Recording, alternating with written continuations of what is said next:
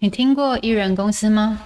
艺人公司比较多在谈的是知识变现，也就是把专业知识数位化、规模化、自动化。而这些专业知识可能是从我们原本的正职累积而来，也可能是因为兴趣爱好发展而成。这是一本充满该如何将个人品牌变现的具体行动书。无论你计划要成为一位创业者，或者是正在经营个人品牌的道路上，都不要错过这一集。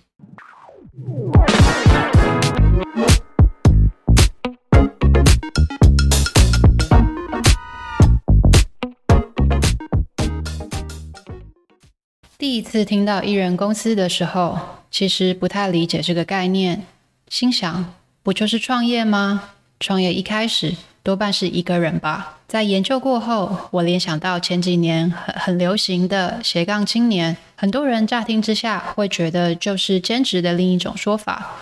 但其其实斜杠本来的用意，并非只是多一份收入，而是满足人们发展多元化人生的需求，也就是不只有一种人生。比起过往以一份职业代表自己，斜杠的概念更着重在人生多面向的平衡。也许这些斜杠工作暂时没有办法赚大钱，却因为兴趣爱好而让我们更自信、更快乐。艺人公司的概念也是如此。比起创业，艺人公司比较多在谈的是知识变现，也就是把专业知识数位化、规模化、自动化。而这些专业知识可能是从我们原本的正职累积而来。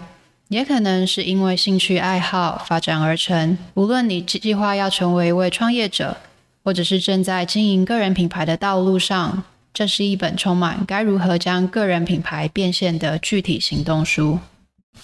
作者余维畅老师在投入艺人公司以前，曾经是一位外商的台湾区总经理，但发现身为主管，除了工作之余，还要花费许多心力处理人事。觉得不能够把热情跟精力投入在自己感兴趣的网络本身，因此产生了成立艺人公司的想法。当然，要能够维持生活水平，不可能一天就实现。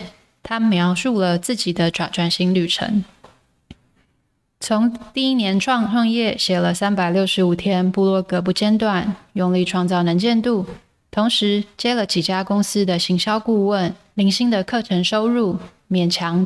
打平生活开支，到第二年持持续撰写部落格，并且开始接业配。到了第三年，做起了部落客经济，至此收入已超过当年担任总经理。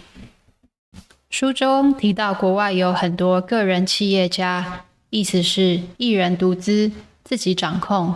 并保保持最少员工营运的事业体，这些个人企业家都有非常鲜明的个人特色以及独特经历。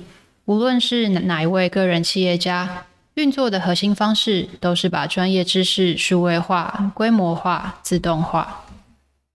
举例其中让我印象深刻的几位个人企业家，第一位是 Tim Urban，非常幽默风风趣的布洛克。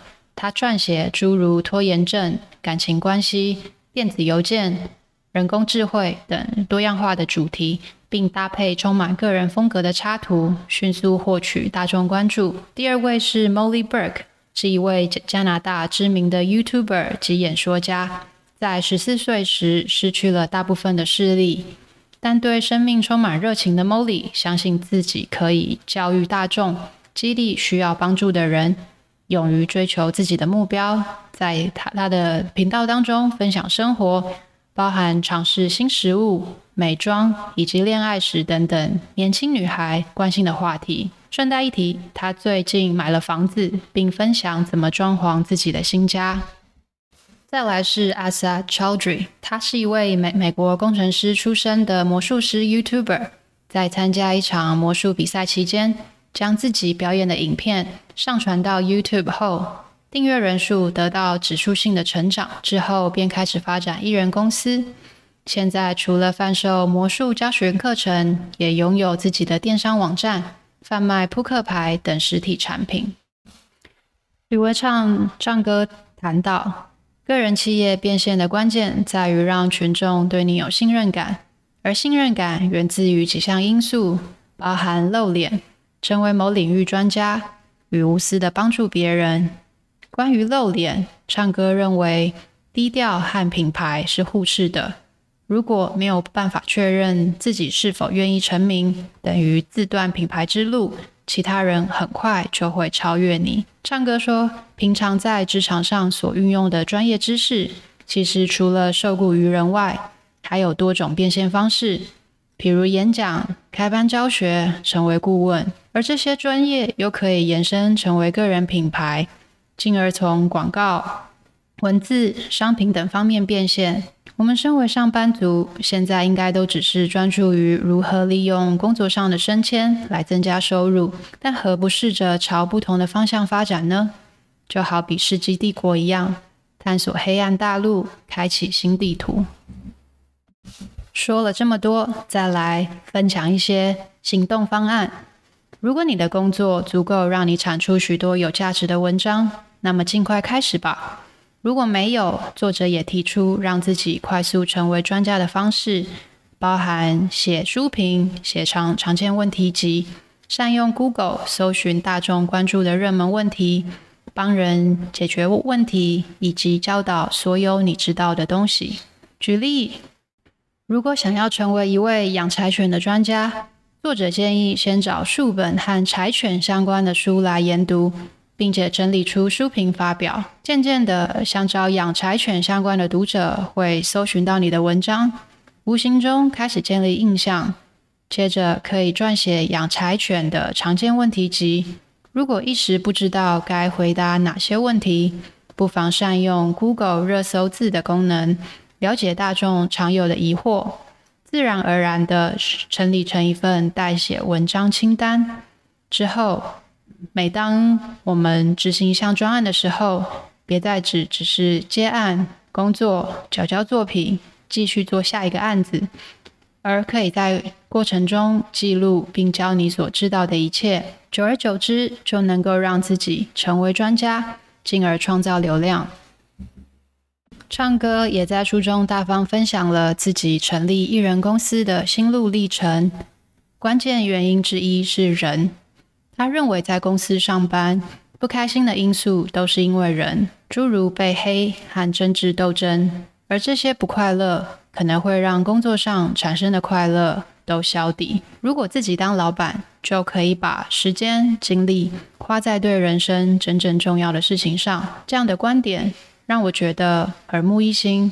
过往在阅阅读职场相关书籍时，书中大多主张我们应该要学会如何在职场生存，看懂职场游戏，体察人性，这样子才能够走得长远。但作者很直率的选择，不要面对这些让自己不快乐的因素。